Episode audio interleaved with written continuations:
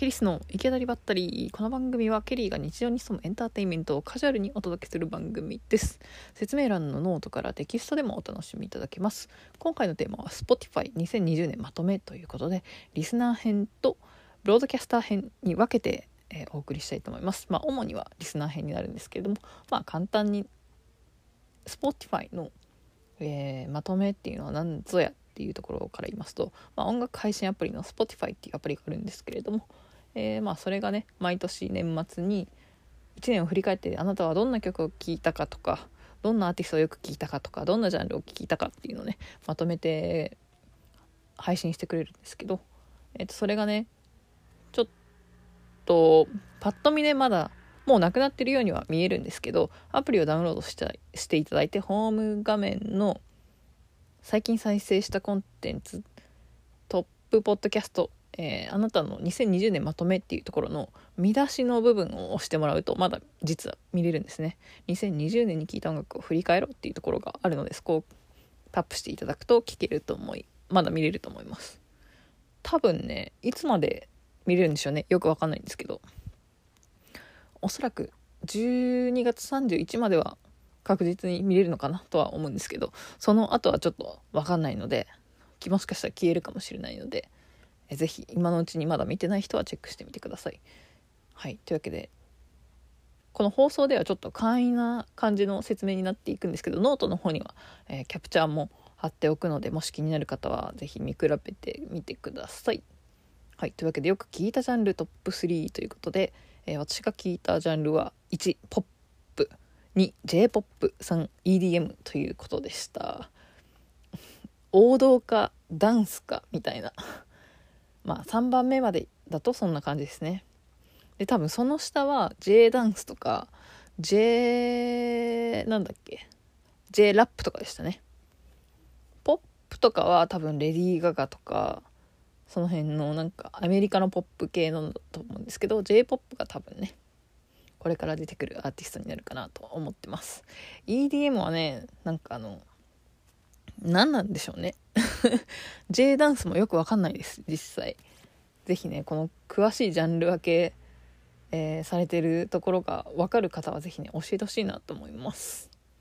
今ちょうどね Spotify の画面を見ながらやってるんですけど。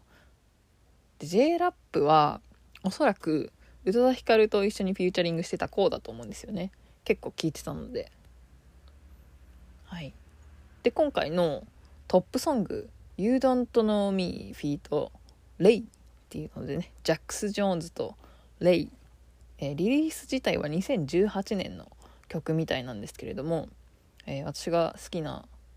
えー、アーティストの中ばんびさんが、え昔ねこの曲で踊っていたので多分ねこの曲をよく聴いていたんだと思うんですけど、まあ、他にもあのダンスのレッスン曲でこのジャックス・ジョーンズの曲を聴いてたりとか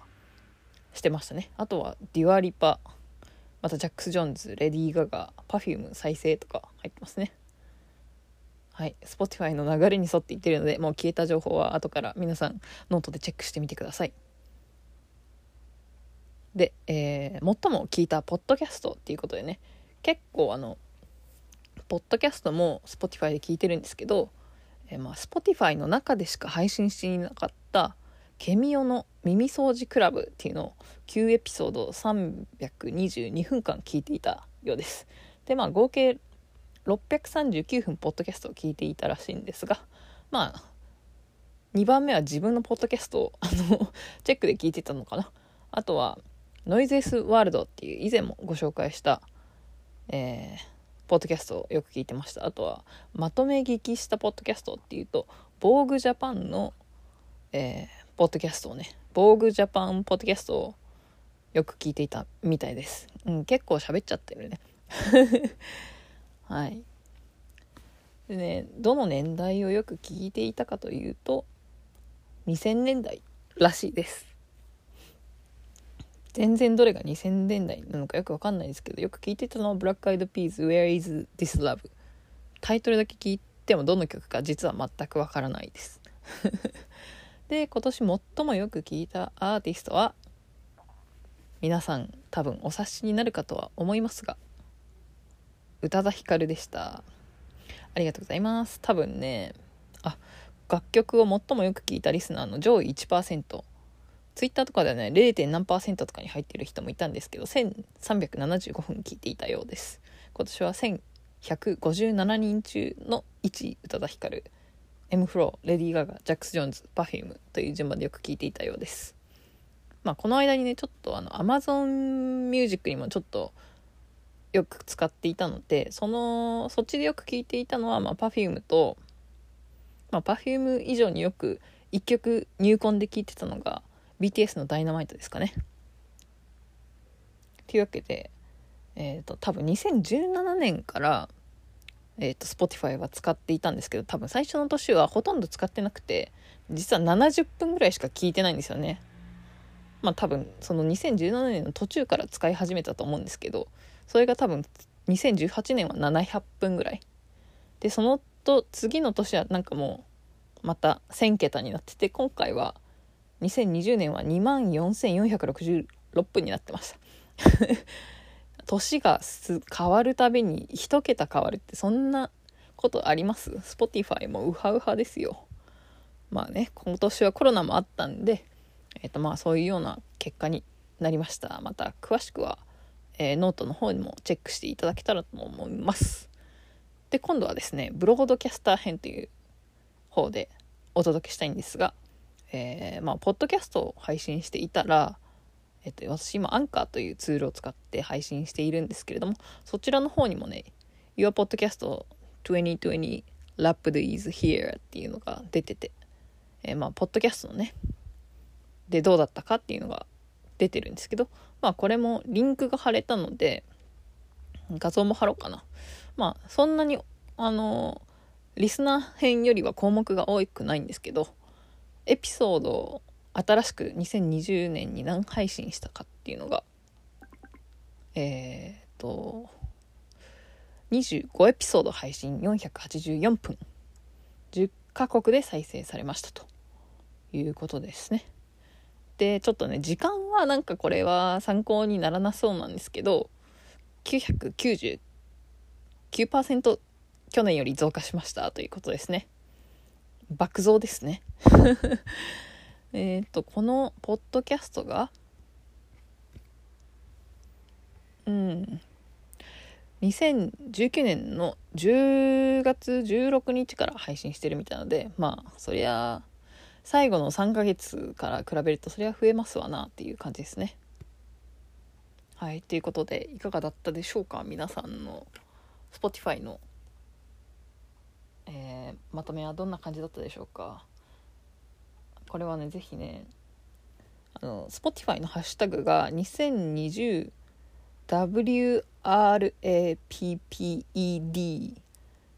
えー、シャープ2020ラップルっていう感じで、あの、ハッシュタグが作られているので、それを見てね、他の人の、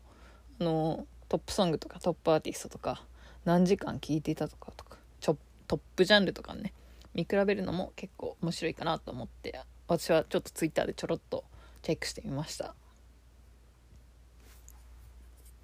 是非皆さんも試してみてください。いつも最後の最後までポッドキャストをお聞きの皆様ありがとうございます。はい実はですね開くたびにプラス1000回も再生されておりまして祝3000回再生ということでありがとうございます、えー、開くたびにプラス1000回も再生されてて若干怖いんですがありがたいです。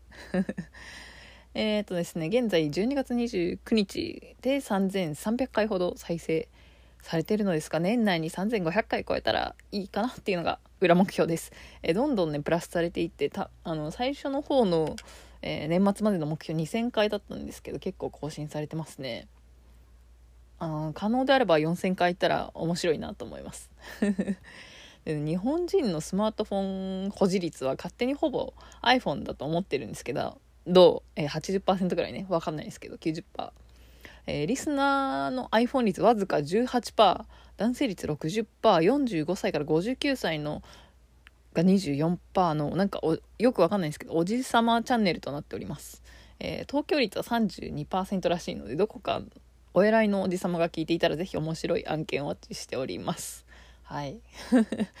直近のね人気トップ3は全部宇多田ヒカルがテーマなのでそのうち宇多田ヒカル専用チャンネルになってるかもしれません。今回もね結局宇多田ヒカルが、えー、トップアーティストだったので、えー、ちなみにこのさっき言ってなかったかもしれないですけど宇多田ヒカルでよく聞いていたのは「タイムでしたね。はい、いつかヒッキーに会ってこの話をねポッドキャストでも配信できたら最高ですね。てかまあそういう目的もあり結構エンタメの話をこのポッドキャストでしているという経緯も実はあったりするんですけどまあこんなゆるゆるだからあのどうにもならないかもしれないんですけどまあそんなわけでまた次回お会いしましょう。ケリーでした。バイバイ。